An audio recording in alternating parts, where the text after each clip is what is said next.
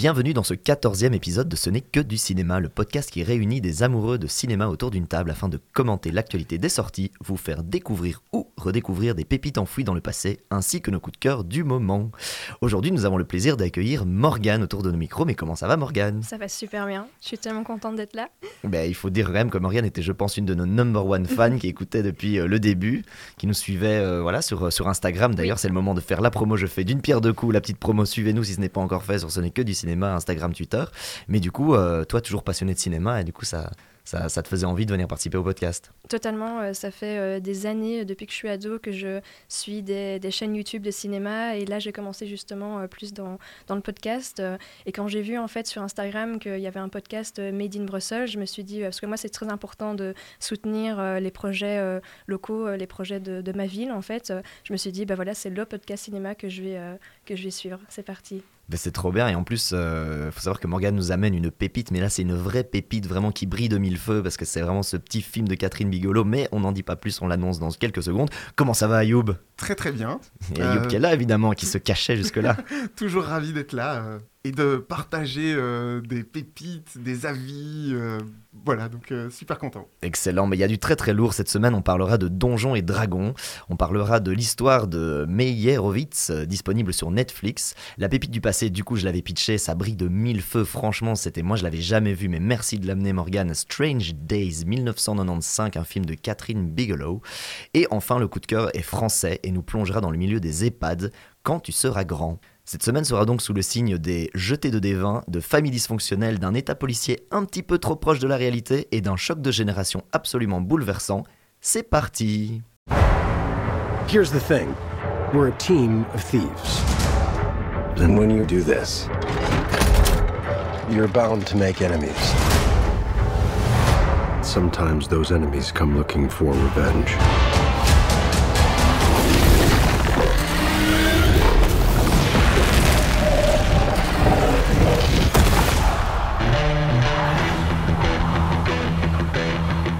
Truth be told, we helped the wrong person steal the wrong thing. We didn't mean to unleash the greatest evil the world has ever known. But we're gonna fix it. So how do we pull that off? Uh... Figure it out over a drink? Probably best. Donjons et Dragons, pour le petit pitch, un voleur beau gosse et sa bande d'aventuriers improbables entreprennent une quête épique pour récupérer une relique perdue. Mais les choses tournent mal lorsqu'ils s'attirent les foudres des mauvaises personnes.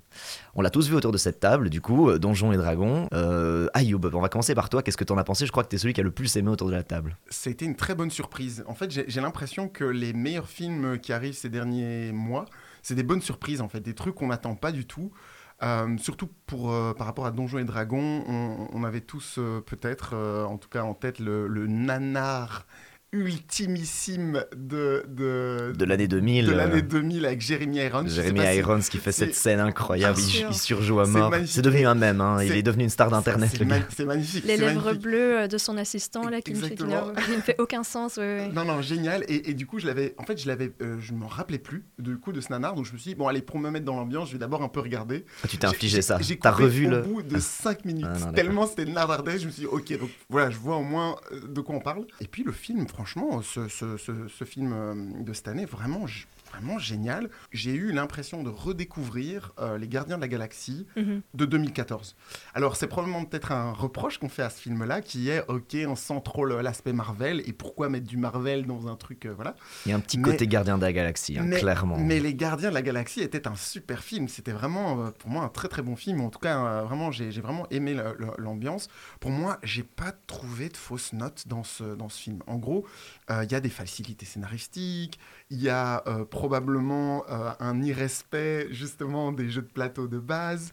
Euh, parce que plutôt l'inverse, hein, ils respectent ah, bien. C'est ouais. vrai, c'est possible. Oui. Et, et, justement, oui. on, en, on, en, parlait un peu en off. Moi, du coup, j'ai jamais ou peut-être une fois dans ma vie fait un jeu, un jeu de rôle. Donc, je, je, je suis, on va dire, un, un, novice, je suis un noob dans ce, dans ce monde-là. Euh, et j'ai vraiment aimé, aimé comment on m'a amené dans cet univers de manière hyper cohérente, de manière hyper logique. Je l'avais j'en avais parlé, je pense, dans un des tout premiers euh, podcasts que, que j'avais pu enregistrer. Je suis hyper fan des, euh, des univers euh, dits de magie dure, donc hard magic, mhm. dans lesquels il y a des règles très claires sur qu'est-ce que la magie, qu'est-ce qu'elle sait faire, qu'est-ce qu'elle sait pas faire, qui sait l'utiliser, comment, etc. Et moi, j'adore ça parce que c'est parfait. Il n'y a aucun Deus ex machina qui arrive de l'espace pour faire apparaître, je sais pas, ou disparaître un sorcier du nom de Harry et qui se termine par Potter. moi, je suis très content parce que j'arrive à suivre l'univers, je sais qui fait quoi, etc.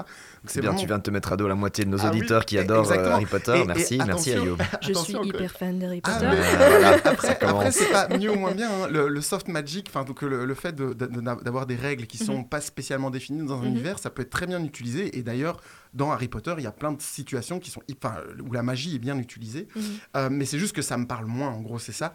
Donc, euh, dans ce cas précis, franchement, euh, j'ai vraiment aimé le ton, j'ai aimé l'humour, j'ai aimé la, réalisation. Pour moi, elle est, elle, est, propre. Enfin, vraiment un bon moment, un bon feel-good movie.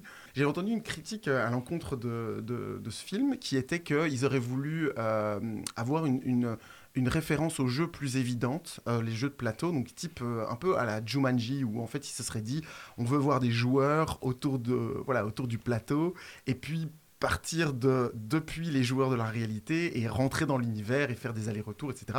Ça aurait potentiellement été intéressant comme, comme vision. J'ai entendu ça de deux ou trois critiques. Mais par contre, ça aurait été pour moi trop commercial comme approche. C'est genre, hé, regardez Donjons et Dragons, jouer à Donjons et Dragons. Alors que là, franchement, j'ai vraiment juste l'impression qu'ils ont, ils sont, ils, ont mis les bases d'un univers qui va certainement être étendu, hein, vu le succès du truc.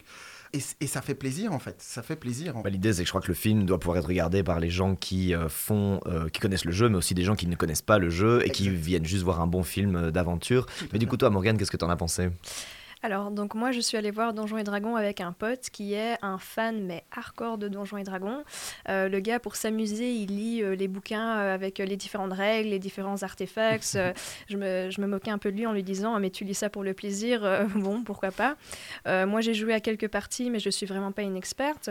Et en fait, quand je suis allée voir le film, voilà, on m'avait déjà un peu expliqué que ça faisait un peu Guardians of the Galaxy. Donc, je me suis dit Super, je suis hyper fan de Marvel, moi, en fait. et d'ailleurs, je suis un public euh, assez, euh, assez ouvert. Euh, il y, a certains films clairement de Marvel qui sont pas, et je, je l'avoue, qui sont pas officimes. Mais malgré ça, j'adore voir les films Marvel. Donc je me suis dit, c'est le film pour moi. Et c'est le film pour mon pote aussi, vu qu'il est hyper dans, dans, dans l'univers Donjons et Dragons. moi, déjà, le problème, c'est que j'ai pas du tout réussi à rentrer dans l'histoire parce que je trouvais que l'esthétique était cheap.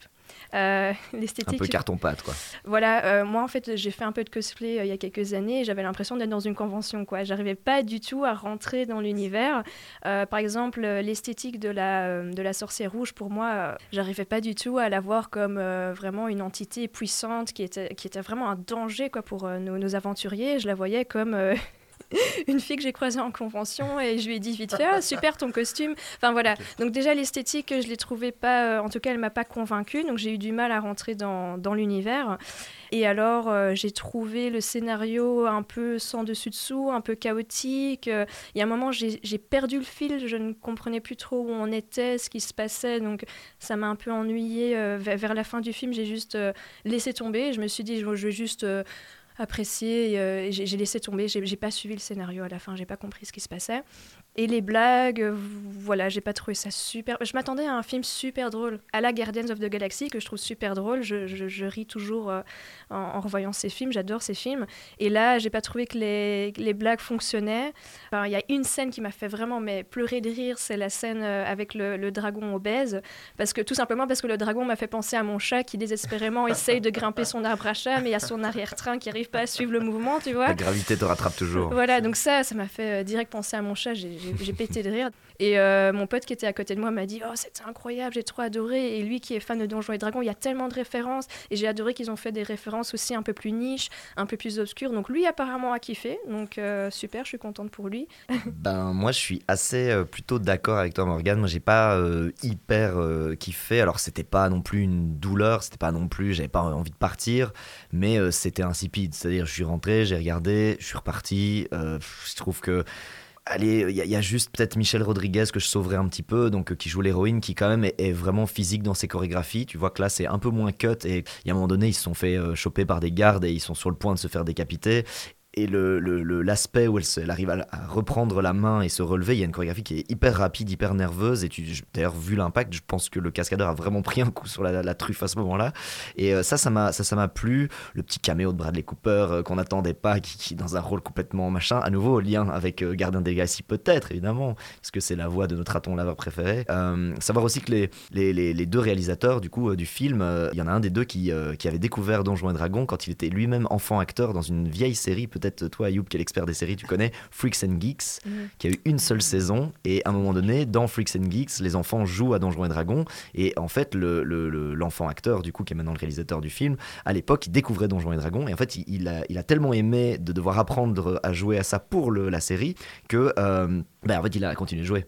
Et donc, c'est des vrais geeks tous les deux, en fait, dans le bon sens du terme. Quoi. Et donc, ils étaient. Euh, je pense justement que la, on peut pas leur faire la critique de pas avoir mis plein de Easter eggs, plein de, de, de clins d'œil pour les fans, euh, ne fût-ce qu'au niveau du bestiaire il y a tout qui s'y retrouve. Le, dragon euh, rouge obèse, on a l'impression qu'il a mangé tous les autres dragons, lui, tu vois, avant de, commencer à être là. T'as euh, le mimique qui est un, tu sais, le coffre que tu crois que c'est un coffre ou dans lequel t'as un trésor et tout d'un coup, bah, ça s'ouvre avec des grandes dents et une grande langue. Mm. C'est tellement un monstre iconique qu'il a influencé Final Fantasy, d'autres franchises de jeux que tu trouves dans plein de jeux vidéo et qui vient à la base de Donjons et Dragons. Euh, le, Jello Cube, ça c'est un truc, il y, a ça dans plein de, films aussi, cette espèce de cube de Jello qui est un mm. vrai piège et qui est un des trucs les plus redoutables du jeu. voilà, il y en a plein. Donc ça, j'ai bien aimé. Après, voilà, moi, j'avais pas tellement les rêves, parce que je suis pas un joueur de D&D. Voilà, mais, mais j'ai joué à d'autres jeux de plateau, je vois le, truc. On parlait du D20, tout ça. Voilà, le, le, dé avec les 20 faces qui permet de savoir si tu fais un 20 sur 20, c'est un critique, euh, tu réussis toutes tes attaques. Si tu fais un 1, en général, c'est vraiment un échec critique, euh, où là, vraiment, non seulement tu rates ton épée, mais elle te, elle te rebondit sur la tête et tu prends des dégâts. Enfin, c'est vraiment le, c'est comme ça que ça marche.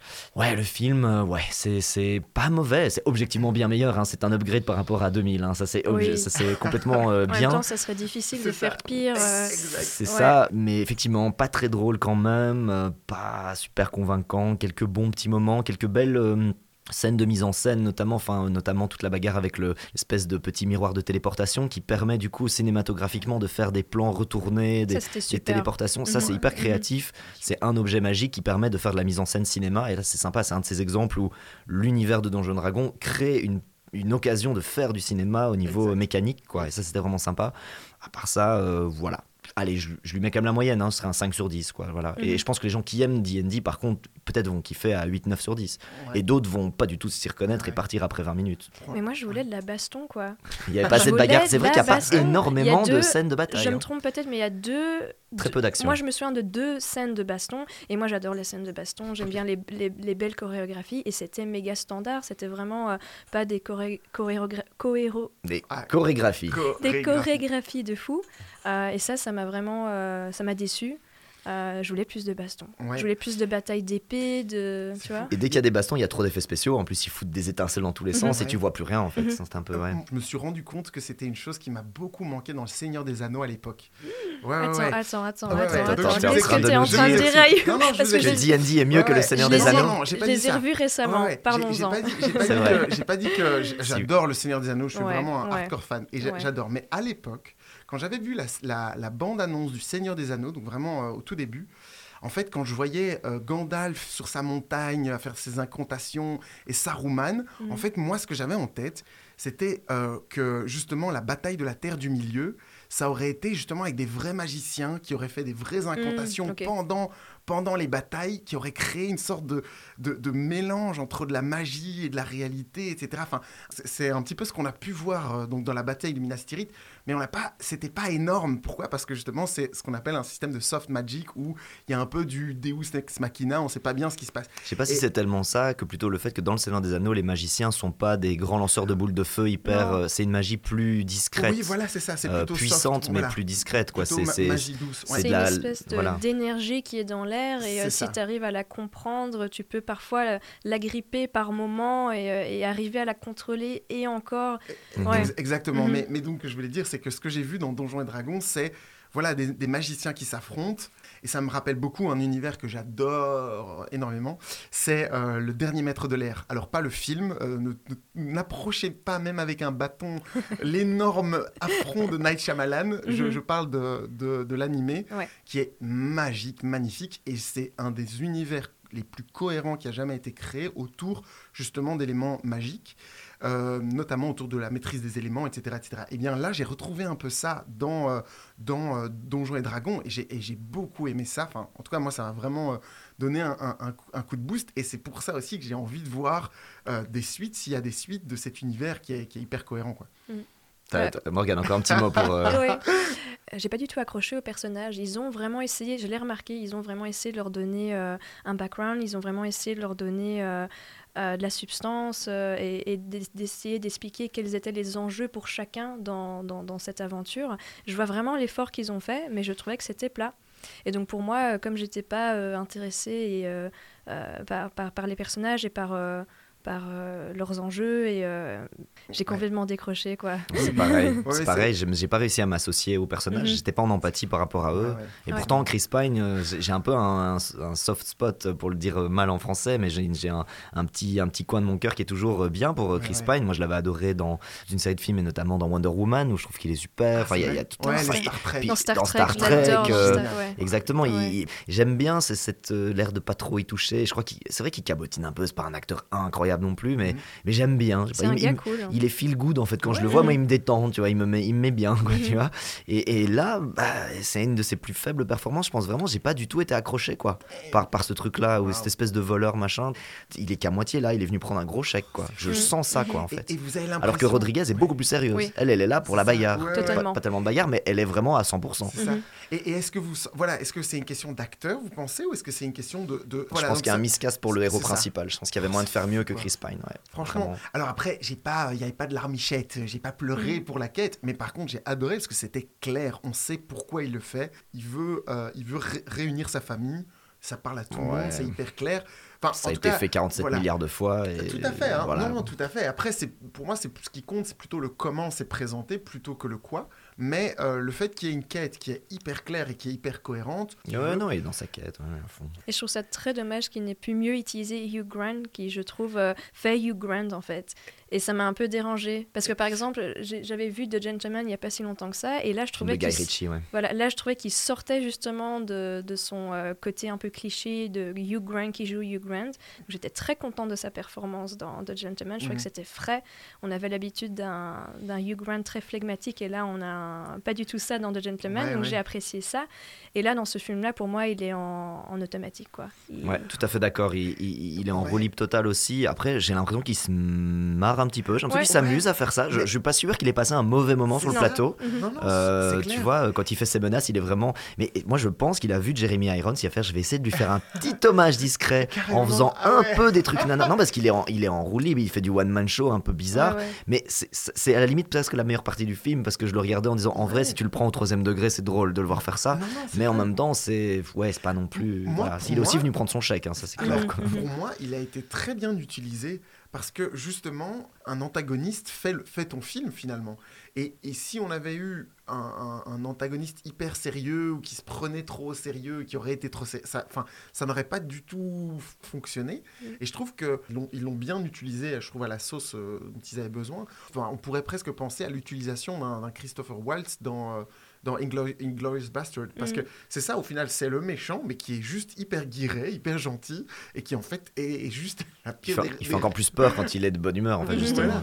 Alors après, là, et encore une fois, là, c'est vrai que c'est pour ça que je dis, on est vraiment dans du feel-good movie, en comparaison, par exemple, avec euh, Les Gardiens de la Galaxie, là où, effectivement, le méchant, euh, bah, c'était c'était un vrai, vrai badass. Euh, ici, justement, c'est quelqu'un, pour moi, qui est profondément sombre, hein, qui est vraiment méchant, mhm. mais qui, euh, qui reste, euh, enfin voilà, ça reste léger en fait. Et je trouve que c'est un bon miroir avec la légèreté que prend Chris Pine à rester léger, alors qu'au au final il y a, voilà, il y a des problématiques qui sont plus profondes et on, voilà. Mm.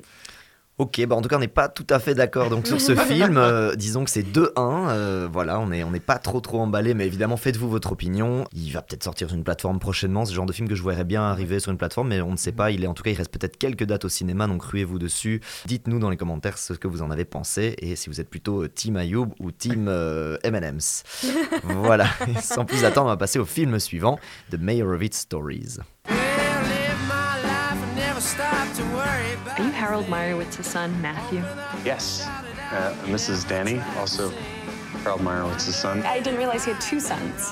And a daughter. Dad,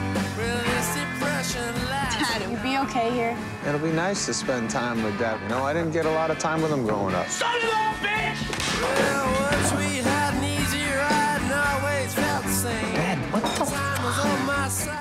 The Meyerowitz Stories est un drame familial plein d'esprit. Trois enfants déjà grands et leur père, un artiste new-yorkais grincheux, tentent de démêler leurs relations compliquées. Alors c'est un film réalisé par euh, Noah euh, Baumbach avec Adam Sandler, Ben Stiller, Elizabeth Marvel, euh, Dustin Hoffman. Il y a même Adam Driver qui fait un petit caméo à un moment donné pour voilà. Voilà, c'est mm. un film qui est sorti en 2017 sur Netflix qui a été recommandé, je pense par toi, Morgan aussi. Et on l'avait pas vu, hein, et moi. Je pense qu'on va à nouveau s'entre-déchirer sur ce film parce qu'on n'a pas les mêmes avis. Mais du coup, celle qui a préféré autour de la table, c'est toi, Morgan. Donc je te mm-hmm. laisse commencer. Qu'est-ce que tu as pensé de Meyerowitz Stories? Bah, en fait, en ce moment, je suis euh, vraiment intéressée par euh, des films qui parlent de famille. Euh, parce que voilà, j'ai 28 ans et en ce moment, j'ai le même âge que, que, mes parents avaient à l'époque où ils ont commencé à avoir des enfants, etc. Donc, je suis fort intéressée par ces, ces, films, en fait, qui, qui sont une fenêtre ouverte sur ces petits moments de, de vie, de, de famille dysfonctionnelle, c'est-à-dire dysfonctionnel, c'est fort comme mot. On a, a, tous un degré de dysfonctionnement dans, toutes nos familles. Euh, mais voilà, je suis vraiment fascinée par ça en ce moment. Et ce que j'ai adoré en fait dans euh, The Meyerowitz Story, euh, c'est qu'en fait, déjà j'ai adoré le fait que les dialogues sont réalistes. Donc on a voilà, on a des, gens qui se parlent l'un au-dessus de l'autre, on a des, des, personnages qui n'arrivent pas à trouver leurs mots. Enfin voilà, j'ai apprécié vraiment ce côté très réaliste. Euh, donc je pense que tout le monde peut se retrouver dans, les personnages euh, grâce à ça. Euh, ce que j'ai trouvé super intéressant en fait, c'est qu'on a trois enfants qui sont tous en fait des produits du narcissisme du père, et je trouve ça fascinant de voir comment ils ont évolué et comment en fait adultes ils ont encore des gros bagages par rapport à ça. Je trouvais que euh, Dustin Hoffman, qui interprète donc le père, le fait euh, super bien. C'est un homme clairement narcissique, c'est un homme clairement égocentré, mais il ne frustré aussi. Frustré, extrêmement frustré, il est artiste, il pense qu'il est le meilleur du monde et il est, il est grincheux comme on dit dans le, pitch, mais surtout frustré de ne pas avoir réussi et potentiellement menacé par l'un de ses enfants qui est plus successful que lui. Totalement menacé par euh, Ben Stiller donc qui qui a réussi à avoir du succès. Il est menacé aussi par un de ses anciens amis qui est toujours un artiste connu alors que lui a complètement été oublié. En fait, on répète plusieurs fois dans le film que depuis les années 70, il n'a pas fait grand-chose. C'est un gars très jaloux. Et donc, en fait, euh, c'est un film qui permet d'avoir euh, des, moments de, dialogue très intenses qui, qui vraiment ça m'a vraiment touché. Euh, une scène euh, en particulier, c'est la scène de Ben Stiller avec euh, Dustin Hoffman où il commence à lui crier dessus pendant que son père essaye de rentrer dans sa voiture. Et il lui dit Tu, tu n'es pas capable de me donner ton approbation, mais en même temps tu es jaloux du fait que j'ai du succès, mais tu essayes de le cacher. Et en même temps, tu es obsédé par ça, mais tu es, et, pourtant tu essaies de le cacher, et pourtant tu essaies de me faire croire que euh, c'est pas quelque chose qui, qui t'impressionne. Donc, vous allez trouver cette scène incroyable. Et puis il lui crie dessus en disant Je t'ai battu, je t'ai battu, I, beat you, I, beat you, I beat you. Je mettrai peut-être l'extrait, je vais voir. Euh, c'est une des scènes les plus fortes, hein, le, réglage de compte euh, entre père-fils. Ouais. It doesn't matter how much money I make. You make me feel like a big piece of shit because you don't care about it. But you also actually do. You're privately obsessed with it. You know that I beat you. I beat you. Donc moi, ça m'a beaucoup euh, touché de, de, voir comment ces enfants se sont développés euh, de manière totalement différente, mais en même temps de manière totalement cohérente par rapport à ce, père qui, qui, bouffe toute l'énergie euh, dans la pièce à, chaque fois qu'il est dans, une pièce. Et, et voilà, et j'ai trouvé ça très touchant. J'ai adoré la manière aussi dont le film a été coupé, donc dans des moments très intenses où, où c'est souvent Adam Sandler qui commence à s'énerver, boum, ça coupe. Ayoub, qui je le vois tient, tient son menton de désapprobation. Toi, toi Meyerowitz, est-ce que tu l'avais vu avant Alors non, pas Tu l'as vu maintenant et t'as pas, pas été embarqué, toi? En fait, tout ce que tu as dit, euh, enfin, je suis d'accord avec tout ce que tu as dit, à, savoir que c'est un, exercice, c'est un exercice de style qui est euh, rare et difficile au cinéma, qui est de retranscrire la réalité en fait. Des familles. Euh, la réalité, au-delà même des familles, la réalité, parce qu'effectivement, comme tu l'as dit, techniquement, voilà, dans, dans, la vraie vie, même maintenant dans ce podcast, on joue un tout petit peu un rôle pour essayer de ne pas parler les uns sur les autres pour, pour la, la clarté justement du message. Et c'est une chose qu'on ne fait pas dans la vraie vie. Euh, et là, par exemple, ils arrivent à, retransmettre ça de manière très fluide et très claire. les cuts euh, desquels tu parlais, euh, le fait que justement, dans une scène de tension, ça cut et puis ça, mène de l'humour parce qu'on on, entend quelqu'un qui dit Ah non, on va pas faire ce truc, et puis boum, ça cut. Et juste derrière, on voit qu'en fait, il a dû faire cette chose-là. Le jeu d'acteur, voilà. c'est un casting 5 étoiles. Hein, c'est juste magnifique. Tout Hollywood est passé par ce exactement, film. Exactement. La, scène, pour moi, qui m'a touché le plus, c'est c'est Ben Stiller à la fin qui fait, qui fait justement le, speech pour son père, où on sent qu'il est il est détruit. Enfin, je suis toujours mhm. en admiration devant ces acteurs. Comment font-ils pour aller Qu'est-ce qu'ils vont aller chercher au fond d'eux-mêmes pour, pour transparaître autant d'émotions Et c'est vraiment juste magnifique d'un point de vue acteur. Ok, on attend toujours le euh, moment où tu nous dis pourquoi t'as pas aimé le film. Euh, Jusqu'à présent, ça, a l'air d'être bien en fait. Sauf qu'il y a un truc que, que j'ai en fait, c'est que ce qu'on disait justement par rapport à la, à la, au film précédent, donc à, à Donjons et Dragons, euh, ce que vous avez ressenti en mode euh, j'ai pas eu j'ai pas eu j'ai pas réussi à me mettre en empathie avec les avec les personnages et eh ben c'est exactement la même chose je, en gros l'introduction mhm. quand on entre dans, dans le film et on entre dans l'histoire je sens qu'effectivement tout ce que je vois semble très réaliste semble très cohérent mais qu'il fasse son expo ou pas, euh, euh, Rainman, parce que désolé, mais Dustin Hoffman pour moi, c'est Rainman. C'est Rainman. Enfin, 1988 euh, avec Tom Cruise. Et j'aurais pu dire Captain Crochet, hein. Non, non, non, là c'est Rainman. Donc il, se remet dans son mode je suis narcissique, je pense qu'à moi et mhm. je répète mes phrases en boucle, etc. Et j'attends que le monde autour de moi s'organise autour de mon, de mon autisme. Ok, il le fait très bien et il est génial.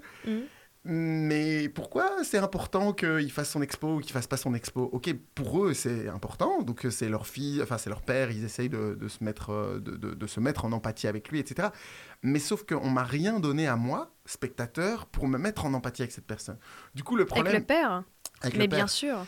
Et, mais, il n'est pas fait pour être aimable. Hein. Ah exactement. Et donc, ça veut dire que moi, ça me renvoie à ma, à ma réalité à moi, où effectivement, je pense dans tout le monde dans, nos familles respectives, on a à un moment quelque chose qui ressemble à ça, où on peut se mm. dire ah oui, ça c'est pas agréable, etc.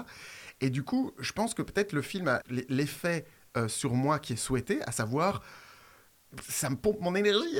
Et donc, si ça me pompe mon énergie, a priori, faut, faut une vraie bonne raison pour rester là. Et c'est là que je, dis pourquoi personne n'a invité dedans. C'est que ce que je veux dire, c'est que si on a une voix off au début qui nous explique, ok, voilà ce qui va se passer, ou, ou euh, voilà pourquoi c'est important, ou voilà pourquoi c'est intéressant, ben, on sait pourquoi on reste. Mm. Alors que là, euh, on a, c'est juste, on se dit, ok, c'est un exercice de style, c'est techniquement très intéressant. Mais si tu, tu vois, si on n'avait pas ce podcast et si on n'avait pas cette, euh, cette allez, euh, je veux dire, le fait que je dois donner mon, donner mon avis, etc., mhm. je j'aurais pas tenu 5 minutes, je serais resté là au ah, bout de 10 minutes. Parce que justement, il y a probablement cet effet voulu de, ok, c'est un personnage très compliqué, c'est un personnage vraiment pas agréable et euh, on, a envie de juste, enfin voilà, c'est pas agréable quoi. À part les caméos, euh, le fait de voir Sigourney Weaver, waouh, c'est Sigourney Weaver, super, elle joue son propre rôle, ok. Mais à part ça, j'ai pas ressenti quelque chose qui me dit reste dans le film, toi spectateur euh, Ayoub, tu as ta place et euh, voilà ce qu'on te montre et voilà ce qu'on mhm, t'explique. Mhm. Mais je vais, je vais intervenir un petit peu là parce que justement j'ai l'impression que je vais pouvoir faire la synthèse de, de vous deux. C'est-à-dire que quand je l'ai vu la première fois, J'étais un peu comme toi, Ayoub. En fait, le film m'a pas du tout pris par la main. Je pense que c'est un film qui ne prend pas par la main. C'est un film qui, effectivement, dès la première scène, c'est une scène entre Ben Stiller et sa fille dans une voiture, et, ça prend tout de suite dans un moment du quotidien. En fait, ce film, c'est d'ailleurs le, titre long, c'est genre New and Selected Stories. Donc, c'est vraiment des, des, bouts de fragments de vie de famille et qui sont pas forcément euh, linéaires dans le temps. C'est un peu des, moments. En fait, à la fin, quand on a bien tout vu, on comprend un petit peu le paysage global de cette famille. On comprend qu'il a été marié quatre fois, qu'il a eu plein d'enfants avec plusieurs femmes différentes. Il y a, y, a, tout, ce scénario-là, mais effectivement, c'est pas donné par une voix off. Il y a vaguement un carton de texte qui donne une petite phrase. Et donc, j'étais pas trop dedans. Et je, me souviens d'avoir envoyé un petit texto sur notre petit groupe de travail avant en disant Ouh là là, mais vite, c'est vraiment parce que Morgan dit que c'est génial, on va y aller, mais à mon avis, on va être deux contre un, ça va pas être terrible. Et puis, ça m'a suffisamment intrigué que pour que je me mette dans la situation de regarder ça une deuxième fois. Et bien la deuxième fois, c'était totalement différent pour moi. J'ai trouvé ça énorme, j'ai trouvé ça excellent. Et en fait, c'est ça, c'est qu'en fait, l'histoire, il y a beaucoup d'éléments à absorber. Et une fois qu'on les connaît, revoir le film avec tous les mécanismes, les tenants et les aboutissants, les relations, justement, tu parlais du père, euh, père-fils avec Ben Stiller, euh, la relation entre Matt et Danny, donc les deux demi-frères, en fait, hein, donc Adam Sandler et Ben Stiller, c'est incroyable d'ailleurs, très intéressant. La rencontre entre les deux acteurs arrive exactement à la césure du film, c'est-à-dire à une heure de film. C'est le moment où ils se croisent, parce que le, papa a un accident à un moment donné et qu'ils doivent se retrouver au chevet de, leur père. Ce qui est génial aussi, c'est que c'est l'histoire de gens, des gens qui ont des choses à régler avec leurs parents, mais qui sont eux-mêmes parents, avec des enfants qui potentiellement ont peut-être des choses à régler avec eux ou pas, une relation qu'il faut aussi. En fait, c'est génial. Mais maintenant que j'ai dit tout ça, le, le, truc le plus dingue de ce film, c'est que c'est un des rares films qui arrive à écrire des lignes de dialogue comme dans la vraie vie il y a des lignes imparfaites. On n'est pas dans du Tarantino où c'est presque du Shakespeare, c'est vraiment écrit pour que ça soit, ça rime, qu'il y ait de la punchline, qu'il y ait du truc. Personne ne parle comme dans les films de Tarantino dans la vraie vie, ça n'existe pas, quoi. Genre, ou alors à moins que tu veuilles être euh, super cool. Là, c'est des gens qui ne s'écoutent pas. C'est vraiment tout un travail euh, de, de, voilà, de parler l'un sur l'autre. De, il y a des rapports de pouvoir qui sont compris juste en une scène. Notamment, il y a une scène dans un couloir où, où Ben Stiller marche avec, euh, avec Adam Sandler. Ils essaient de se connecter. En fait, il, ne, il lui demande comment ça va ton boulot, et l'autre lui répond. Puis en fait, l'autre termine ses phrases pour, d'un côté, essayer de connecter avec son frère, avec qui il n'a plus tellement de contact, mais en fait, il est un peu antagonisant en faisant mhm. ça. Il comprend pas l'autre, il, le juge en disant oui, oui, ça c'est de l'arbitrage, ouais, on, vous connaît.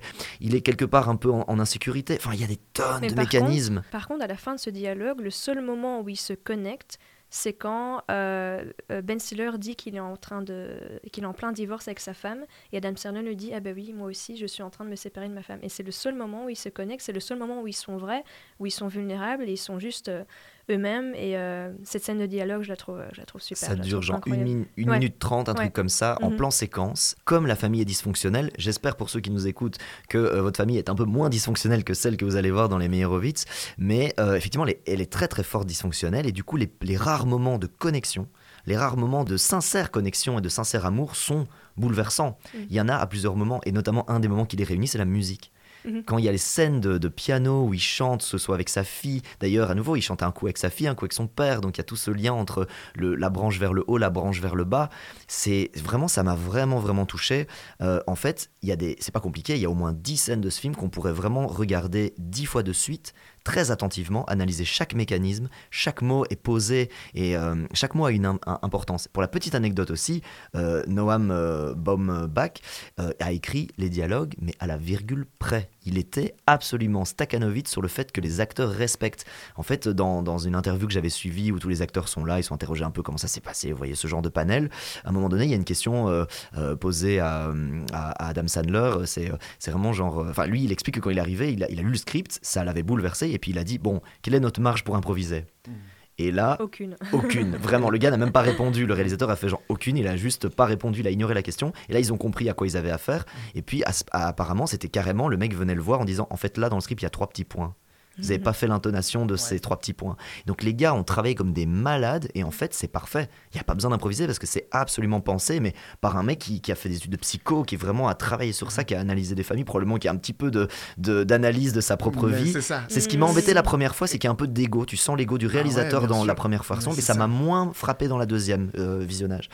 Donc voilà, moi, moi vraiment, c'est dingue d'avoir un film qui m'a vraiment que ça a été le jour et la nuit pour moi. Première vision, genre what the hell is this? J'ai pas mhm. aimé. Et deuxième, genre c'est absolument brillant. Et maintenant, j'ai même envie de le voir une troisième fois presque. C'est incroyable.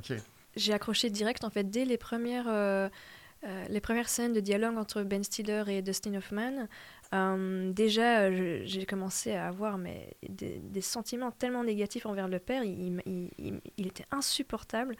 Donc directement, je me suis dit, ah, celui-là, tout le film, il va me, il va me, vraiment m'insupporter. Donc, et, en fait, moi, tu disais, Ayoub, que tu n'arrivais pas à, te mettre à la place des, personnages et tu n'arrivais pas à, à avoir de l'empathie pour le père.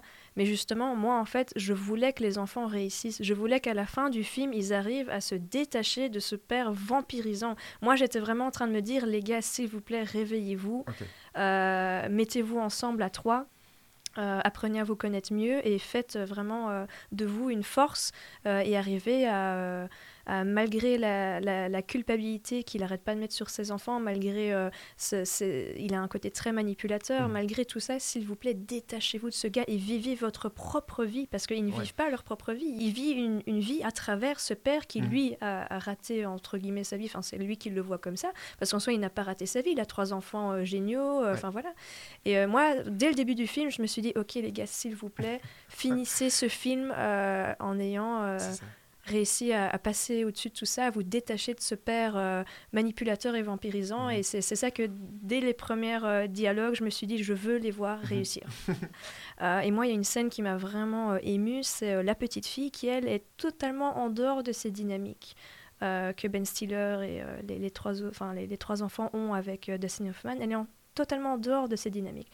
Parce que c'est la petite fille et elle connaît son grand-père de manière totalement différente. On a tous cette expérience-là. On connaît nos grands-parents comme nos grands-parents et nos parents les connaissent de manière totalement différente. Il y a une scène où elle est en train de pleurer euh, son grand-père euh, à l'hôpital et tu as les trois enfants à côté d'elle, stoïques, qui la voient pleurer et qui, eux, se rendent compte, mais en fait, nous, n'a pas envie de pleurer, on ne sait pas pleurer, on...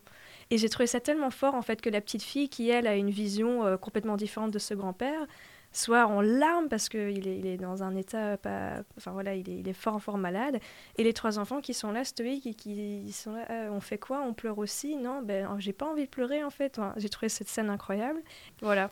ok, ben top. En tout cas, à nouveau, encore un film clivant. On est, on est sur, euh, sur un vrai match hein, aujourd'hui dans ce podcast. c'est super cool. Là, c'est c'est c'est un et demi, un et demi quoi, mhm. globalement. Enfin, plutôt 2-1 à nouveau. Moi, je suis plutôt convaincu maintenant. Allez voir Meyerowitz, faites-vous votre, votre petit avis et puis laissez-nous euh, dans les commentaires euh, savoir si vous avez aimé ou pas, plutôt à nouveau Team Ayoub ou Team M&M's. pour le coup, on est sur le même, le même camp. Et sans plus attendre, on va passer au moment qu'on attendait tous, la pépite du passé.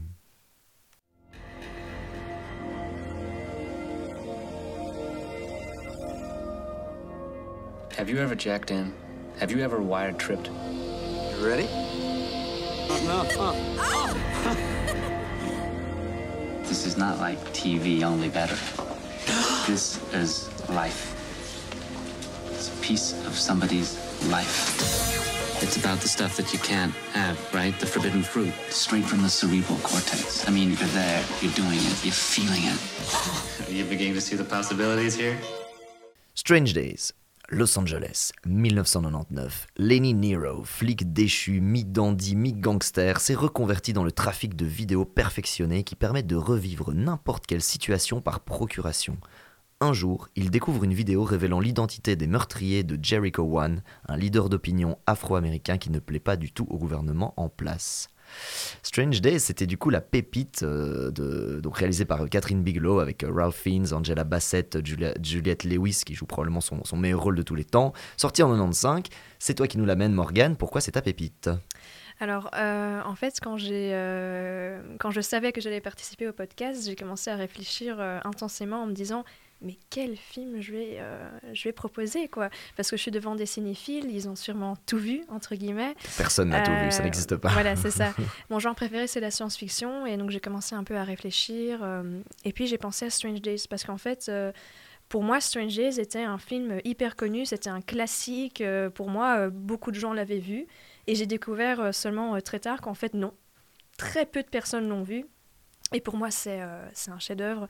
Et donc, je me suis dit que c'était le film que j'allais euh, présenter euh, aujourd'hui. Et je suis ravie que vous ne l'ayez pas vu et que vous l'ayez apprécié aussi. Ça, ça, me fait super plaisir qu'on puisse en discuter aujourd'hui. Et, effectivement, euh, confidentiel ce film, euh, notamment un énorme, ce qu'on appelle une, euh, une bombe au niveau du box-office, dans le mauvais sens du terme, un crash industriel. Donc le film a coûté 42 millions, il mhm. en a rapporté 8. 8 millions, ouais. Donc c'est vraiment le film qui a condamné pour les 10 années qui vont suivre la carrière de Catherine Bigelow, mhm. donc ancienne, enfin, anciennement mariée à James Cameron. D'ailleurs, le film La Strange Days est coécrit avec James Cameron et le screenplay aussi est supervisé par lui. Euh, elle est notamment, euh, tu sais, un peu, euh, je déteste cette phrase, mais un peu la femme de l'ombre aussi dans les réalisations, tu vois, de Terminator, etc. Genre, c'est pas que James Cameron, même si évidemment, c'est, il y a du génie chez James Cameron, mais il y avait aussi sa femme qui était très très forte aussi pour, pour les directions artistiques. elle a réalisé un, film qui s'appelle Blue Steel, notamment avec Jamie Lee Curtis, qui est vraiment noir dans Los Angeles. moi, moi j'adore ce genre, c'est vraiment les années 90, mais, mais poisseuses, crasseuses, avec cette angoisse de l'année 2000 qui arrive. Mais donc, une bombe, et le truc, c'est que pendant 10 ans, elle pourra plus rien réaliser avant de faire l'excellent Démineur euh, en 2008-2009 et qui là va la remettre complètement. Et maintenant, elle est l'une des réalisatrices qu'on s'arrache le plus à Hollywood, euh, mhm. qui est la plus bankable, quoi. Donc, euh, pas évident. Surtout, tu as juste oublié de dire qu'elle a, elle a réalisé Point Break. Oui, Point Break, évidemment, avec Keanu Reeves. Mais on s'était dit un truc, c'est qu'on ne parlerait plus de Matrix ni de Keanu Reeves. Exactement. Mais c'est ça que j'allais dire, c'est que pour moi, ça n'a pas de sens que ce film est, est floppé à ce point-là. Donc, on a Catherine Bigelow qui venait de réaliser Point Break, on a James Cameron qui, quatre ans plus tôt, avait fait Terminator 2, il était, euh, qu'il avait mis euh, euh, directement sur, le, sur, top. Et puis on a Ralph Fiennes qui avait fait The Chandler List. Enfin, voilà, on n'avait que des acteurs qui étaient les acteurs du moment. On n'avait que des réalisateurs qui étaient des réalisateurs du moment. Et je ne comprends pas pourquoi ce film a floppé. J'ai fait des recherches et je, je n'ai pas spécialement trouvé de, de, réponse concluante. Je ne sais pas pourquoi ce film a, a, floppé parce que le terrain était hyper fertile pour, pour, que, pour que ça fonctionne, quoi trop, sais pas. trop politique, trop noir, trop négatif euh, et, trop dans la critique euh, de la police en fait, parce que c'est objectivement un film, enfin sur plein de thèmes, mais notamment la violence policière, l'état policier et même, je dirais même plus, un état policier militarisé. Mhm. On voit dans ce monde-là, c'est dystopique évidemment, mais en fait, on n'est pas très loin de certaines images qu'on voit maintenant et notamment depuis le 9/11, donc les attentats aux États-Unis, ils ont renforcé à coup de milliards mhm. les équipements de la police. Aujourd'hui, la police euh, anti-émeute, c'est vraiment avec des chars que ça, enfin, ça n'a rien à faire dans les rues avec des civils. Hein, c'est normalement pour, euh, pour les sites de guerre. Et, euh, et, donc il y a tout ça. Je crois que c'est trop, trop trash. C'était trop une critique de, des États-Unis et, et, ça n'a du coup pas été soutenu par ceux qui avaient peut-être les moyens d'en faire la publicité. Mhm. pour, pour, moi, je dirais aussi un peu trop avant-gardiste euh, mhm. au sens où. Précurseur. Précurseur. où ben, justement Angela Bassett et comment ça s'appelle? Ralph Fiennes. Voilà, Ralph Fiennes à, à, la fin, ce, voilà, bon, pas de spoiler, on va pas spoiler, mais en, gros, voilà, il y, a des éléments très importants. Tu viens juste de le faire, mais les pépites, on peut y aller, on peut spoiler un petit peu euh, plus, mais, mais c'est pas un élément très important. T'as as un autre élément qui est hyper précurseur, qui a peut-être pas plu, c'est qu'en fait, si on analyse bien les personnages dans ce film-là, c'est elle, Angela Bassett, qui est probablement l'héroïne vraiment du film, dans le sens où elle est euh, alpha, si tu veux, c'est elle qui, qui gère, c'est elle qui vient chaque fois le sauver, lui, qui est toujours la damsel in distress. Donc une espèce de changement de rôle où lui est toujours dans la merde, il est toujours euh, en train qu'il faut lui sauver la vie, et c'est toujours elle qui vient avec sa bagnole le rechercher, le mhm. restabiliser, le guérir, euh, reprendre soin de lui, etc. etc. Et ça mhm. aussi, c'était assez avant-gardiste, tu dis un couple mixte, effectivement. Enfin, il y a plein de thèmes qui étaient mhm. hyper novateurs, et à mon avis, les États-Unis de 95 n'étaient pas du tout prêts pour ça. Quoi. Et je pense aussi que le, style du film, l'esthétique du film, moi, je l'adore, voilà, je la, trouve excellente, je trouve que c'est extrêmement bien travaillé, mais je pense que certaines personnes pourraient le voir comme vulgaire, parce que voilà, on est dans une ambiance de club underground, euh, on est dans, de la techno-punk, il y a une scène où tu vois des, des, personnes déguisées en, Asie qui brûlent des bouquins, euh, le personnage de Juliette Lewis euh, le, le, joue super bien, d'ailleurs Juliette Lewis à l'époque était quelqu'un qui était fortement dans, dans la drogue en fait, donc elle joue un peu elle-même. Elle a d'ailleurs euh, elle n'est pas seulement actrice, elle est aussi euh, star euh, de rock. Donc je pense qu'elle joue un peu elle-même dans, ce film. Et pour moi, ça fonctionne très très, bien, mais effectivement, c'est pas des pas des personnages en fait qu'on a essayé de rendre cool, comme par exemple dans Blade Runner, où malgré que les personnages ont des, des morales clairement qu'on pourrait euh, discutable. discutable, voilà. Euh, malgré ça, il y reste cool. Tu vois, c'est un peu euh, Mad Men, mais cyberpunk, tu vois, Blade, Blade, Runner. dans ce film-là, non, les personnages sont extrêmement. Enfin, au début du, du film, Lenny, il est, il n'est pas appréciable. Mhm. C'est quelqu'un d'opportuniste, c'est quelqu'un de manipulateur, de menteur, et je pense que ce côté un peu de personnage assez vulgaire, ils le sont, hein, C'est des gens qui, qui évoluent dans, dans un milieu assez trash, assez mm. trashy. Je pense que peut-être ça peut peut-être pas plaire à certaines personnes. Mais je trouve que la réalisation, la, photographie, qui est tellement belle, balance très bien tout ça. Donc pour moi, il, réussit bien. Mais peut-être que ça peut voilà, euh, rebuter certaines personnes, ce côté euh, trash, quoi, en fait. Euh. Et, c'est un film profondément nihiliste aussi. En tout mhm. cas, pas tous, mais il y a un personnage, en fait, l'environnement et un des antagonistes du film est vraiment, représente vraiment le nihilisme absolu. D'ailleurs, il y a toute une tirade de dialogue où il dit De toute façon, les humains ont à peu près tout fait. Mhm. Franchement, on a tout inventé, on a à peu près tout vécu. Euh, je vois pas vraiment ce qu'on pourrait réexplorer. Donc, à partir de maintenant, ça va être forcément qu'une chute. Globalement, il n'y a plus rien à faire. Et lui, par contre, le héros qui est effectivement un ancien policier déchu, d'ailleurs, on ne croit plus dans l'institution de la police puisqu'elle est hyper corrompue. C'est un des. En fait, il y a très peu de personnes qui restent vraiment euh, droites et et, intègre. Mais lui, euh, il a euh, perdu euh, du coup sa, son ex-femme, mais qui s'appelle Faith. Mhm. Il a perdu la foi littéralement, tu vois. Mhm. Et c'est cet aspect où il a perdu l'espoir, la foi, et donc c'est aussi une vision entre ceux qui ont encore de l'espoir pour le nouveau millénaire, littéralement, et ceux qui n'y croient plus du tout et mhm. qui contribuent même à la mocher, à mocher le monde, à, vraiment à, uriner sur les cadavres d'un monde qu'ils pensent, qu'ils pensent déchu, quoi. Je pense que c'est un film très très important qui mérite absolument la place sur vos euh, petites euh, étagères euh, si vous avez l'occasion. Il n'est pas sur les plateformes, mais il faut essayer de, de pouvoir quand même vous le procurer. Allez-y, il y, y, a des milliards de choses à dire, il y a des milliards de thèmes. tu mhm. T'en as sûrement encore, toi, Ayoub. Qu'est-ce que toi t'as pensé du... Comme, je, comme on, en discutait juste avant. Désolé encore une fois, mais là encore une fois, c'est de la faute de Morgan, c'est pas de notre faute. On avait promis de plus parler de Matrix. non, mais là, j'ai tendu une énorme perche.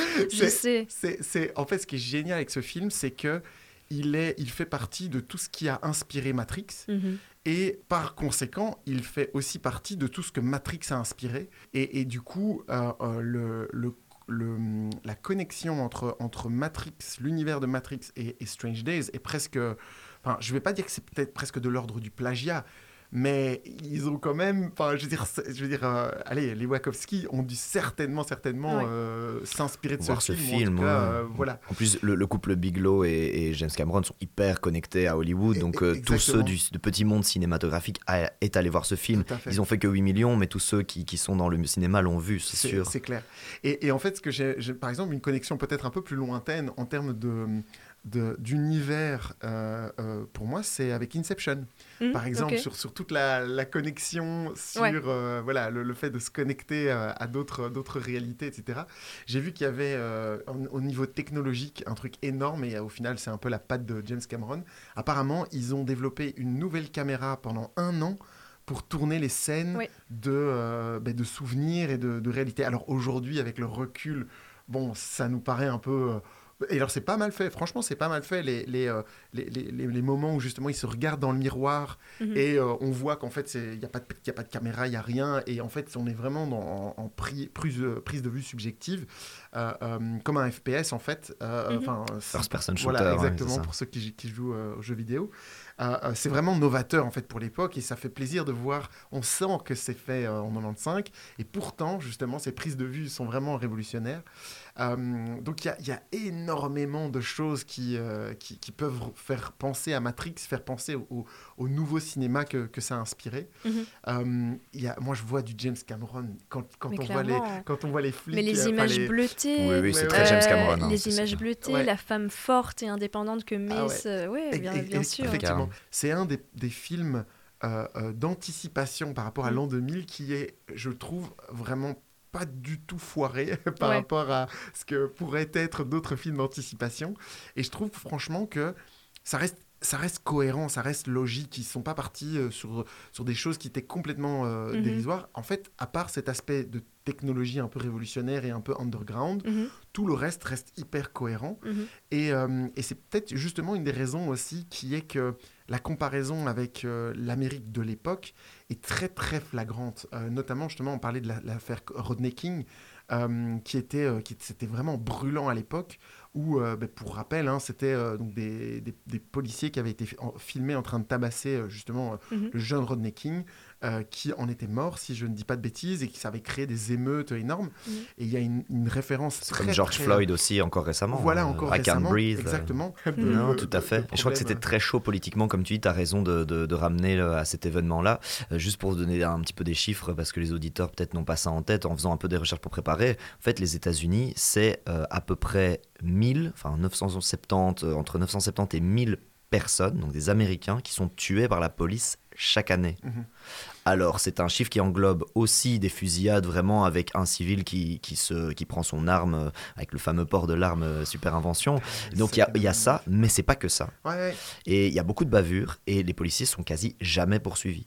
Même quand les preuves sont accablantes, même quand il y a des vidéos, parce qu'à l'époque, il y avait moins de vidéos embarquées. D'ailleurs, il y a aussi une une petite tu vois métaphore par rapport à la caméra aussi le fait aussi de toute cette réflexion qui devait déjà avoir lieu à l'époque de est-ce que les policiers devraient embarquer des caméras lors de leurs opérations pour pouvoir les contrôler? Après c'est toute la question de s'ils savent qu'ils sont filmés ne se comportent pas de la même façon mhm. qu'ils ne le sont pas. Enfin, c'est toujours un petit peu compliqué.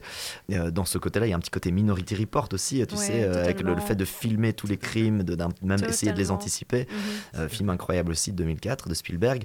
Mais il y a cet aspect là et, et c'est honnêtement le film est encore plus pertinent aujourd'hui franchement, que, que, que, à l'époque. À l'époque, c'était génial, je pense que c'était trop tôt, mais aujourd'hui, il n'a pas pris une ride. Mhm. Juste les quelques petits effets de caméra qui sont un peu granuleux, on se dit, allez, c'est un peu comme le Predator, quand tu vois les trucs, tu dis, oula, ça, ça a mal vieilli. mais, mais ça choque pas du tout. Et, et, mhm. puis, il y a toute une thématique féministe aussi qui, qui mhm. est incroyable, très dur à regarder aussi, mais. Oui, justement, j'en parlais à Martin euh, juste avant qu'on commence euh, le podcast. Euh, c'est une scène que je trouve, donc il y a une scène extrêmement violente dans, dans, dans, le film, et je trouve que cette scène est absolument nécessaire au film, mais je l'ai passé à un moment, j'ai regardé les quelques premières minutes, et puis enfin, j'avais déjà regardé le film de toute façon, puis à un moment je l'ai passé, quoi. Pour moi, elle était insoutenable, nécessaire au film, mais insoutenable, je mhm. trouve vraiment. Donc euh, voilà, soyez, euh, on vous prévient, le film est excellent, mais il y a une scène qui est très très difficile à voir. Il y, a plein de choses à décomposer. Moi, il y a un truc, mais évidemment, comme on est dans un podcast francophone, c'est plus compliqué, mais il y a mhm. un nombre de répliques cultes incroyable. J'en ai noté quelques-unes en n'étant même pas euh, machin, mais par exemple, Paranoia is just reality on the finest scale. C'est juste incroyable. Et il y a mm. vraiment cet aspect, d'ailleurs, le, terme de paranoïa aussi, en faisant mes recherches, euh, la paranoïa, si tu réfléchis vraiment, c'est l'exact inverse de la confiance. Donc soit tu as confiance, et quand la confiance est absolument brisée, c'est la paranoïa, c'est le fait de douter de tout tout, le temps. Et là, on est vraiment dans un truc qui, je trouve, est hyper actuel, c'est qu'à l'époque, il y a une rupture de confiance entre le gouvernement et évidemment avec les forces de l'ordre qui abusent complètement. On est dans un truc dystopique, hein. donc la police est blindée jusqu'aux dents, ils ont des, flingues, euh, voilà, ils ont des chars et tout, ils, violentent tout le monde, ils violentent euh, toutes les personnes de couleur. Euh, c'est juste hyper euh, apocalyptique, mais en même temps, on n'est pas très loin de la réalité d'aujourd'hui. On parle aussi énormément de la perte de confiance dans les politiques, perte de confiance dans les représentants élus, perte de confiance dans la démocratie, démocratie qui est malade. On dit toujours quand la démocratie est malade et que l'extrême droite vient à son chevet, c'est rarement pour euh, prendre des nouvelles, quoi. Hein. donc, euh, et, c'est tous ces enjeux-là qu'on vit et qu'en mhm. fait on peut facilement basculer dans une dictature. Mhm. C'est ce film pose des questions qui sont d'une actualité brûlante. Mais dans Strange Days, tu as un manque total de, de confiance euh, dans la politique, comme tu le disais euh, très justement. Dans, l'État, quoi. Dans l'État, mais tu aussi, euh, tu arrives à un point où tu n'as plus confiance dans tes amis non plus. Parce que je veux dire, Faith, interprétée par Juliette Lewis, elle fait des trucs derrière le dos de Philo, qui est donc son, son petit ami. Enfin bref, Personne n'a plus confiance en personne en fait. Et la seule personne intègre qui représente la moralité d'ailleurs dans, le film, c'est May. C'est la seule personne qui est un peu hors du temps parce qu'en fait malgré euh, ce contexte et ce climat complètement euh, chaotique, c'est la seule personne qui a un job plus ou moins euh, normal Enfin, en tout cas, qui a l'air légal. et, qui, et qui reste intègre et qui a ses valeurs. Et, et c'est grâce à elle que, mhm. que c'est grâce à elle que Lenny fait le bon choix et, et, et, tourne un peu. Mhm. Enfin, et décide de, de, faire la bonne chose, en fait, dans le film. En, fait, les, la, la, ce que tu disais sur la paranoïa, c'est vraiment génial parce que les États-Unis ont été construits et fondés sur la paranoïa. Alors, je m'explique. En fait, je me suis souvent euh, intéressé, et interrogé sur la raison du, du deuxième amendement. Mhm. Donc, à savoir euh, l'autorisation de porter une arme. Le, mhm. droit, enfin l'autorisation de porter une arme. Et de s'en servir. Et de s'en servir. Pour l'autodéfense. Et exactement. Et euh, sur cette phrase qu'on entend souvent justement dans les, les œuvres américaines, c'est se défendre de toute menace venant de l'extérieur ou de l'intérieur. Et mhm. c'est ou de l'intérieur, cette partie-là en fait, elle n'est pas là par hasard. Elle vient justement de la, la création des États-Unis, enfin le fondement des pères fondateurs, qui, qui, ne voulaient pas que le peuple ne puisse pas se défendre contre le contre l'establishment, enfin contre le l'élite politique, contre l'élite politique qui à l'époque était encore les colons les colons anglais en fait. Mhm. Mhm. Et, et, en fait, sur cette simple ambiguïté qui était de dire que l'élite politique ne voulait pas spécialement le bien de sa population, ils, ils, ont dit, OK, alors il faut que chacun puisse se défendre contre eux. Et c'est de là qu'est mmh. restée cette idée que le gouvernement n'est pas spécialement, ne veut pas spécialement le bien de son peuple. Et autour de ça, pour moi, ça c'est le début d'un cancer, qui est ne faites pas confiance à la police autour de vous, ne faites pas confiance à vos politiques, défendez-vous toujours et, mhm. assurez votre propre défense. Et ça, c'est le terreau pour de mhm. l'hyperviolence. Et c'est exactement. Et pour des dictatures, évidemment. Et, c'est ce qu'on voit en fait aux États-Unis, c'est que la, la, dans la mentalité américaine, il est hors de question de ne pas être euh, capable de se défendre soi-même. Mhm. Mais alors contre qui? Contre quel ennemi en fait? Et c'est là en fait qui est, c'est intéressant parce que c'est la paranoïa à son point le plus élevé. Au cette phrase incroyable. C'est, euh, et, je trouve qu'elle est représentative des, des Enfin, ça m'intéresse. Enfin, c'est génial que tu en aies parlé. Mm. C'est vraiment top. Euh, moi, je veux peut-être juste terminer, parce qu'il faut quand même qu'on le dise, vu qu'on se l'est dit 40 000 fois. Fatboy Slim, les amis. Euh, il y, y, a une phrase cultissime, euh, justement, de, de Angela Bassett qui, qui, à un moment, plaque contre le mur Lenny. Mm-hmm. Et elle lui dit en, en anglais your, your, life is right here, right now. Mm-hmm, mm-hmm. Et pour être plus précis, elle lui dit right here, right now. Et du coup, voilà, on entendra l'extrait. Mais euh, oui, oui, c'est juste pour dire à quel point ce film a été une influence énorme dans, la culture pop. Moi, juste un, petit point négatif sur ce film, euh, c'est euh, bah, d'ailleurs c'est par rapport à l'influence de James Cameron sur le scénario, c'est que je trouve que l'histoire d'amour entre Lenny et May, c'est beaucoup trop forcé. Et là, je, je, je suis totalement d'accord. Je retrouve du Cameron. Je voulais pas qu'ils s'enroulent, quoi. C'est trop des amis et c'est trop des amis. Trop des amis. Pourquoi est-ce qu'ils doivent s'enrouler Et puis de toute façon, puis de façon, mais elle le voit comme un petit enfant perdu, tu vois. Elle le voit pas comme un potentiel partenaire. Et il a fallu, il a fallu que James Cameron euh, ait euh, ce moment de. Euh, on est, on est sûr que c'est lui qui a, qui a, changé le script pour pour ça. Il y a bien quelqu'un évidemment qui a dû forcer cette relation. C'est mon analyse personnelle, mais je, je, vois du Cameron là-dedans. De non, il faut une histoire d'amour. C'est du Cameron. Mais pour moi. Pour moi, pour moi c'est pas spécialement. Euh, enfin, que ce soit Cameron ou Bigelow ou peu importe, mhm. pour moi, je vois ça vraiment comme la volonté de montrer euh, mais il faut quand même le dire, une afro-américaine mhm. et un blanc à l'écran mais s'embrasser. Mais c'est forcé. Et je trouve que c'est forcé. Ah, probablement forcé. Mais il y a tellement déjà de messages à passer que tu n'étais pas obligé d'être de, sur tous les combats. Il y a peut-être moyen de les choisir. et à la fin, je l'ai vu, je fais mais non. Alors qu'ils sont tellement beaux. Il y a une scène au milieu où il est vraiment, il accuse le coup et elle prend soin de lui, mais comme un petit enfant, comme uh-huh. tu dis. Mais c'est des amis surtout. Et je me dis, ah, c'est tellement subtil à ce moment-là qu'ils s'enroulent pas. Et à la fin, dernière scène, claque sous la pluie. T'es genre, non. En plus, s'il vous plaît, plus de, de personnages aussi cinéma qui, euh, donc, euh, du sexe opposé qui sont potes s'il vous plaît. Oui, complètement, c'est sûr. Après, Des amis, quoi. Voilà, si on avait été en 2023, ça aurait, ça aurait été irritant. Mais pour, pour cette œuvre, enfin, qui est très, qui a presque 30 ans, hein. qui est très, très anticipative, pour moi, je, je peux comprendre la volonté de, le forcer. Alors après, euh, voilà, est-ce que... C'est un peu maladroit, je, je, comprends. Je crois que ça part d'une bonne intention de le faire, mais c'est hyper maladroit et j'y crois pas et ça m'a presque déçu. J'étais genre, non, tenez la ligne, quoi. C'est des amis, ils prennent soin, euh, plutôt une prend soin de l'autre, quoi. Et c'est trop bien comme ça. C'était mhm. révolutionnaire. S'il le faisait pas l'histoire d'amour, c'était plus révolutionnaire mhm. que de les faire s'emballer à la fin. Franchement. Mhm, franchement, franchement. En tout cas, c'était vraiment une pépite incroyable. Merci encore Morgane de nous l'avoir amené. Franchement, euh, essayez vraiment, je suis vraiment. Ravie que, vous, ça vous ait plu, ah, que je vous ai fait découvrir, un, découvrir un film. Je suis ravie. Ça, celui-là, euh, celui-là, je vais essayer de me trouver une version 4K euh, remaster. Si, un jour il pouvait le repasser au cinéma, ça, on y ah sera à fond. Donc vraiment, merci beaucoup. Et on arrive un petit peu à la fin du podcast, mais donc sans plus attendre, on va pouvoir passer à notre petit coup de cœur.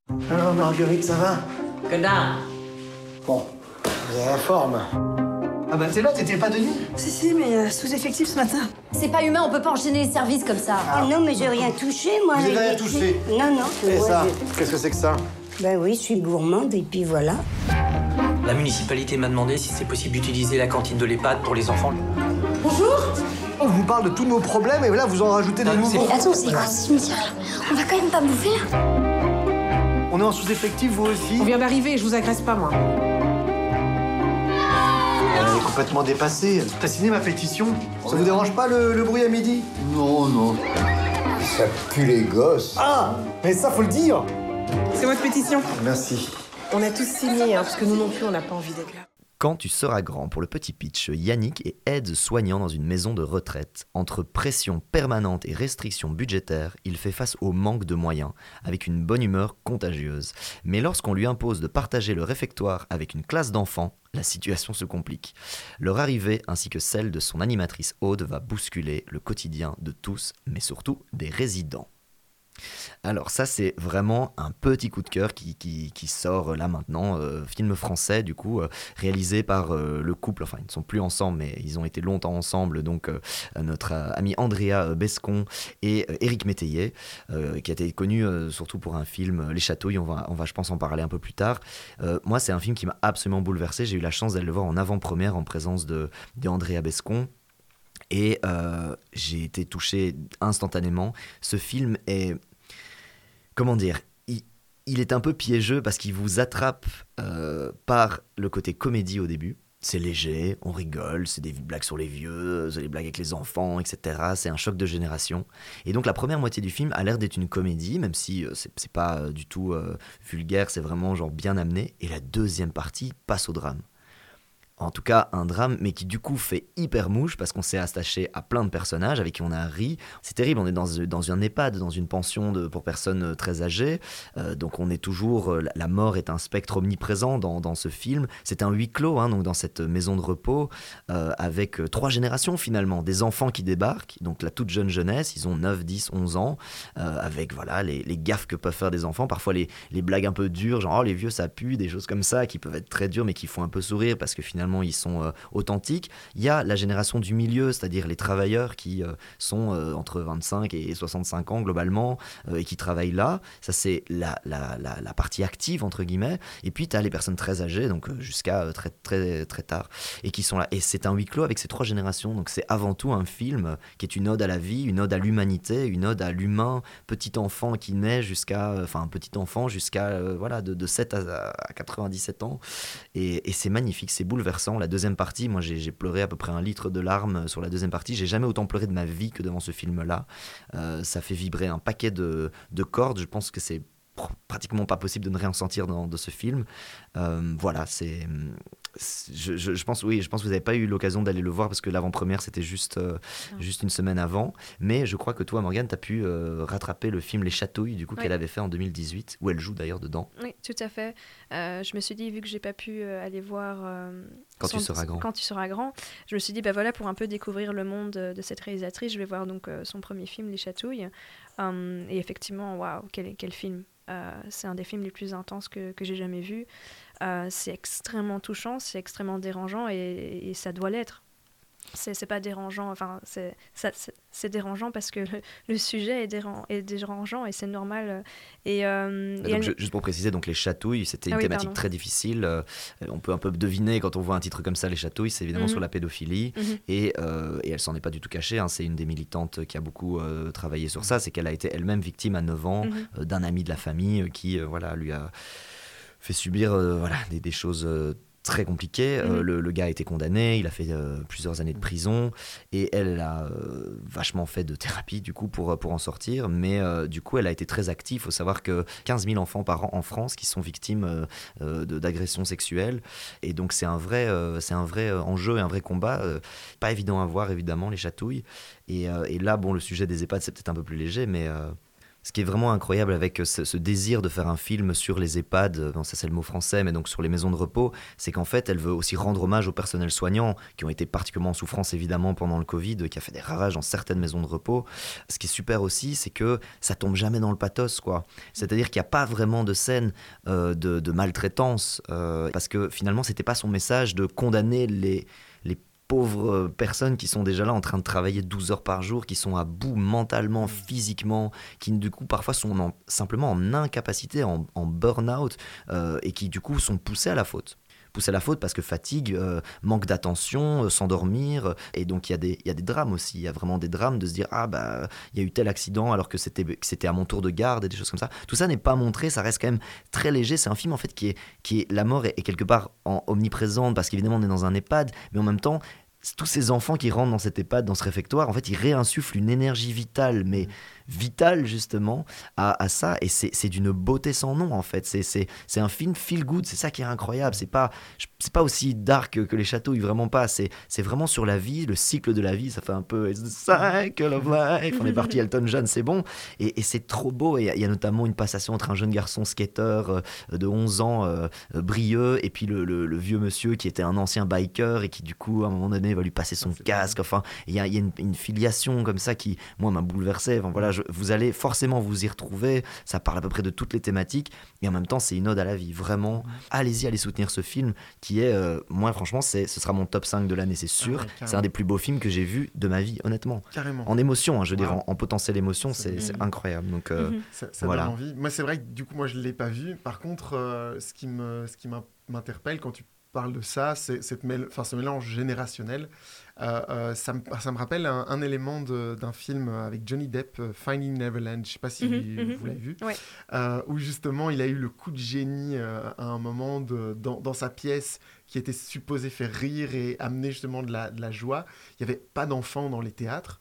Et justement, on voit qu'à un moment, le personnage de Johnny Depp a l'intelligence de laisser deux, des places libres à l'avant pour les, les, orphelins en fait. Mm. Et à partir du moment où les enfants rentrent dans la salle et commencent à rire, on voit les adultes qui, qui eux aussi commencent à rire aussi euh, et, apprécier le, truc. Et je pense que euh, ce que ce que tu enfin, voilà, ce que tu évoques un peu sur dans, quand tu seras grand, c'est exactement ça en fait. C'est c'est que les personnes âgées qui sont de nouveau confrontées à l'enfance ben, retrouvent de l'innocence et retrouvent euh, justement cette pulsion de vivre en fait.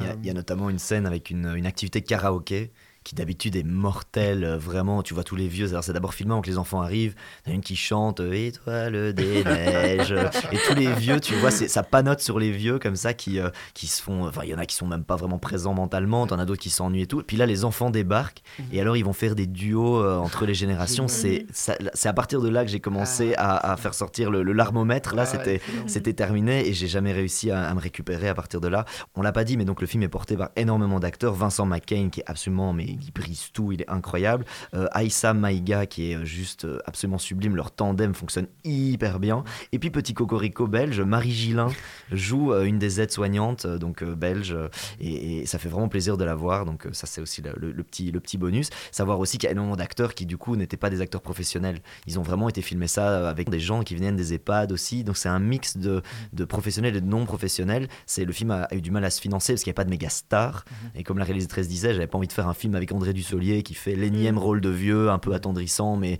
pas du tout représentatif euh, de la personne âgée, euh, tu vois, euh, habituelle. Et, ça a été pas évident, quoi. Et, ce, c'est, on a énormément de chance que ce film existe. Donc allez le soutenir à mort. Je vous promets que vous ne passerez pas un moment, ça c'est certain. Ça marche. Eh ben merci les petits amis, c'était un super plaisir de faire cet épisode avec vous. J'espère que ça t'a plu, Morgane, pour ta première. Grave, ça m'a grave plu. A des moments où tu nous disais Ah, j'ai pas réussi à dire tout ce que j'avais. Il, faut voir, il faut savoir qu'elle a une tablette avec des, des, pages et des pages et des pages de notes. Euh, qu'on lui a dit Non, tu peux pas lire, tu peux pas tout dire, on n'aura pas le temps. Et ça doit être un peu frustrant, mais en tout cas, euh, je pense que ça vous a, j'espère que ça vous a plu, vous les auditeurs, auditrices.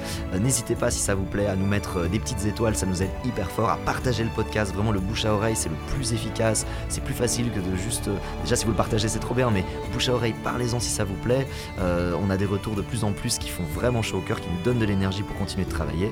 Et puis bah nous, on se retrouve dans deux semaines. Salut, salut Salut les gars